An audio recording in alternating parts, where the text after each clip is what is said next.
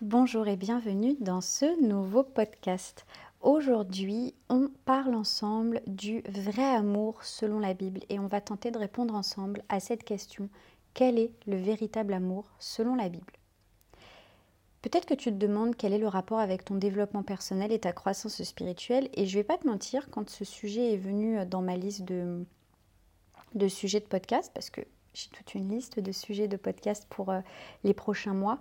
C'est vrai que quand, euh, quand il s'est retrouvé là, je me suis dit, mais finalement, est-ce qu'il y a vraiment un lien? Est-ce que c'est pas trop généraliste? Est-ce qu'on n'est peut-être pas trop sur euh, le traitement d'une question chrétienne, entre guillemets, et qu'il n'y a plus de lien avec LPIS à proprement parler, le développement personnel? Puis en fait, je me suis rendu compte que si, il y a un réel lien, et je répondrai à cela en deux points. Le premier, c'est que Dieu est amour. Il est l'amour. Et le deuxième point, c'est que l'amour est à la base de tout. Alors c'est pas moi qui dis que Dieu est amour, mais c'est bien la Bible qui le dit dans Jean 4 au verset 16. Et nous, nous avons connu l'amour que Dieu a pour nous et nous y avons cru. Dieu est amour, et celui qui demeure dans l'amour demeure en Dieu, et Dieu demeure en lui. Je crois sincèrement que si nous comprenions tous la profondeur de l'amour de Dieu en nous, pour nous et pour les autres, alors il n'y aurait plus ni envie, ni jalousie, ni colère, ni injustice, ni dispute, ni tromperie, ni mensonge, ni méchanceté, ni autoritarisme, ni aucune déviance de quelque sorte que ce soit. Si nous comprenions à quel point Dieu nous aime, si nous étions en mesure de saisir cet amour, de s'en remplir, d'en vivre et de le déverser sur les gens autour de nous, alors tout, absolument tout, serait différent. Je reviens sur le deuxième point. L'amour est à la base de tout. Et puis on a le droit de se poser la question. Vraiment à la base de tout? Eh bien oui. Le plan de Dieu pour l'humanité ne repose que sur l'amour. Sinon pourquoi aurions-nous le choix de croire ou non en un Dieu tout-puissant et souverain? Parce que par amour, il nous laisse le libre arbitre. Et quand on regarde bien, quand on lit la Bible, depuis le Jardin d'Éden jusqu'à la fin, Dieu nous place face à un choix. Il ne veut pas des personnes captives, il veut des personnes qui l'ont choisi délibérément. De même, ta mission de vie, ton appel, qui fait d'ailleurs partie du plan de Dieu, ne repose que sur l'amour que tu es appelé à déverser d'une manière ou d'une autre sur les autres, avec tes compétences, ton caractère, bref, avec qui tu es. La Bible nous dit dans 1 Corinthiens 13 au verset 3, Et si je distribue tous mes biens aux pauvres, si même je livre mon corps aux flammes, mais que je n'ai pas l'amour, cela ne me sert à rien. L'amour de Dieu en nous est une puissante source de vie et un baume réparateur extraordinaire pour toutes les blessures qui restent sur nos cœurs. Mais c'est aussi une ligne directrice. Si on continue la lecture des versets que je viens de lire, on peut lire. L'amour est patient, l'amour est plein de bonté, l'amour n'est pas envieux, l'amour ne se vante pas, il ne s'enfle pas d'orgueil, il ne fait rien de malhonnête, il ne cherche pas son intérêt. Il ne s'irrite pas, il ne soupçonne pas le mal, il ne se réjouit pas de l'injustice, mais il se réjouit de la vérité. L'amour pardonne tout, il croit tout, il espère tout, il supporte tout. L'amour ne meurt jamais. J'aimerais t'encourager à te faire le cadeau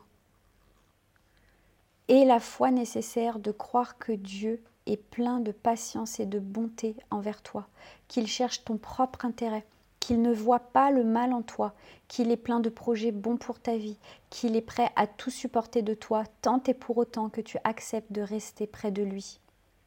Paul nous dit dans la lettre aux Romains au chapitre 8, versets 38 à 39. En effet, j'ai l'assurance que ni la mort, ni la vie, ni les anges, ni les dominations, ni le présent, ni l'avenir, ni les puissances, ni la hauteur, ni la profondeur, ni aucune autre créature ne pourra nous séparer de l'amour de Dieu manifesté en Jésus-Christ notre Seigneur. Accepter ce véritable amour, accepter la profondeur de ces révélations va tout changer dans ta vie. Et je le dis aussi pour moi-même, il y a encore des choses que j'ai besoin d'aller saisir. C'est un processus, je le rappelle.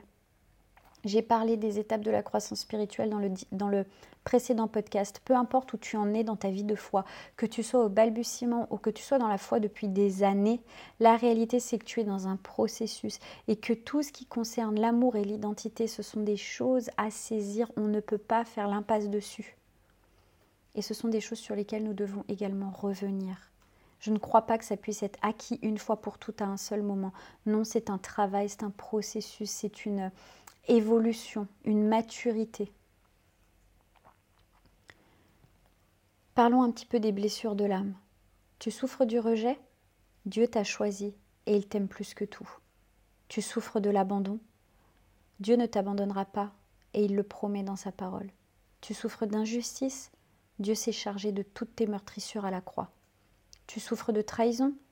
Dieu n'est pas un homme pour se repentir. Il ne te trahira pas, il ne te mentira pas. Tu souffres d'humiliation Dieu est celui qui rejette au loin ton passé pour te donner une vie nouvelle en lui. Le concept de l'amour de Dieu, de l'amour dans la Bible, est tellement banalisé que tout comme le pardon, on en a fait une espèce de formalité. C'est comme si, quand on dit la phrase Dieu t'aime, c'était euh, c'est le mot de passe pour rentrer dans l'Église. Mais comprenons la puissance, la profondeur, la portée de cette phrase Dieu t'aime As-tu besoin de réaliser combien Dieu t'aime? Parce que réaliser pleinement cet amour et ce que cela implique pour ta vie, pour ton identité, pour tes relations et pour tes projets, en fait, réaliser ça, c'est saisir une liberté nouvelle. Si nous comprenions réellement et pleinement tout ce que cet amour implique, nous serions sûrs de notre valeur. On aurait conscience de à quel point on est inestimable aux yeux de Dieu. Et pas parce qu'on est les plus beaux et les plus forts, mais parce qu'on est ses enfants et qu'il nous aime. Nous n'aurions plus non plus à vivre des relations qui nous tirent vers le bas, des relations toxique qu'en plus on va essayer d'aller euh, justifier par cet amour. En disant oui mais Dieu veut que je l'aime ou alors en disant l'amour supporte tout. Alors ça c'est magnifique. L'amour supporte tout. Oui mais si tu es inestimable. Oui mais si tu as conscience de que Dieu s'est donné à la croix pour toi à quel moment un humain a le droit de te tirer vers le bas quand le Seigneur va tout faire pour lui t'emmener vers le haut? Comprendre l'amour de Dieu, la, la, porter sur ton identité, ce que ça veut dire sur ta valorisation, sur ta sécurité, sur euh, ton besoin de reconnaissance et d'appartenance va vraiment te rendre libre dans tous les projets que tu vas faire parce que tu vas plus rechercher le regard des autres.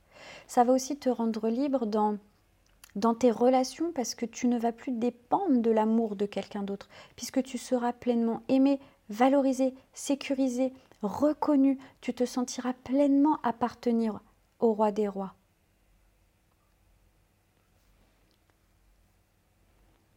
Je crois que si nous étions pleinement conscientes de notre valeur et si on avait pleinement saisi la liberté qui nous est offerte, alors oui, nous n'aurions plus peur du regard des autres. Il n'y aurait plus de compétition, plus de jalousie, plus la peur que quelqu'un nous pique notre place. Tu vois cette sécurité-là. Bah, tu sais qui tu es, tu sais que Dieu t'aime, tu sais que tu es au bon endroit, dans la bonne saison, tu sais qu'il a le regard sur toi, il te le promet. Qui va venir te prendre ta place? Et si quelqu'un vient la prendre, c'est peut-être juste parce que c'est plus ou c'est pas ta place. On est tendance à se battre pour des petits bouts de territoire comme s'il n'y avait pas assez de place pour tout le monde, mais c'est une pensée très humaine. Imagine regarder les intérêts des autres comme étant supérieurs aux tiens. Ça, c'est vraiment un verset sur lequel j'ai énormément médité ces derniers mois. Philippiens 2.4 qui dit que chacun de vous, au lieu de considérer ses propres intérêts, considère aussi ceux des autres. Le verset précédent dit Ne faites rien par esprit de parti ou par vaine gloire, mais que l'humilité vous fasse regarder les autres comme étant au-dessus de vous-même. Mais c'est extraordinaire. Et tu vas pas regarder les autres comme étant au-dessus de toi-même parce que tu ne te considères pas, parce que tu as un complexe d'infériorité, parce que tu es tout le temps en train de dire des paroles négatives sur toi, mais au contraire parce que tu es tellement au clair sur ta valeur que ta vie devient un don pour les personnes autour de toi, que ton seul but c'est d'être une source de bénédiction, une source d'encouragement, si tu peux aider quelqu'un, tu vas aller l'aider, si tu peux valoriser quelqu'un, tu vas le valoriser parce que toi-même en fait, tu es tu es pleinement saisi de cet amour que Dieu te donne. C'est exactement ce que Jésus a fait lorsqu'il a accepté d'aller à la croix pour nous. Il a regardé nos intérêts plutôt que les siens. Et je ne dis pas que c'est simple, mais je crois que c'est une réalité à laquelle nous devons prêter attention, car il me semble que c'est ce que nous sommes supposés rechercher. Nous ne sommes pas supposés rechercher l'argent, les jets privés, que tout le monde nous regarde, que tout le monde like tout ce qu'on fait et machin et trucs. Enfin bref, dans cette société très superficielle dans laquelle nous sommes, où chacun cherche à se mettre en avant, où pardon, chacun cherche à être euh, sous le feu des projecteurs, ou alors à être bien placé pour être au bon endroit, au bon moment et être vu. Et si on arrivait seulement à se mettre en retrait et à laisser les personnes en fait, laisser les autres, être serviteur des autres. Je crois que c'est extrêmement puissant. Et je crois aussi que c'est ce que Jésus a fait et qu'il est notre modèle. Ça ne veut pas dire que si demain tu te retrouves à prêcher sur une estrade ou euh, c'est pas la volonté de Dieu pour toi. Mais dans quel esprit le fais-tu? Fais-le dans l'esprit. Est-ce que tu le fais dans l'esprit d'être une bénédiction, d'être un canal, d'être un serviteur pour les personnes qui t'écoutent, ou le fais-tu parce que tu as besoin d'être regardé? À partir du moment où tu saisis les deux points que je t'ai mentionnés aujourd'hui, peu importe ta place dans la société, peu importe le regard des autres, le qu'en dira-t-on, tu peux marcher dans la liberté qui est la tienne et devenir une bénédiction pour les autres. Ton regard sera plus porté sur les besoins autour de toi sans pour autant négliger les tiens. On ne parle pas de s'oublier, de ne plus exister. Tes yeux seront pleins d'amour pour les autres. Et je, et je crois même que on peut découvrir, on va découvrir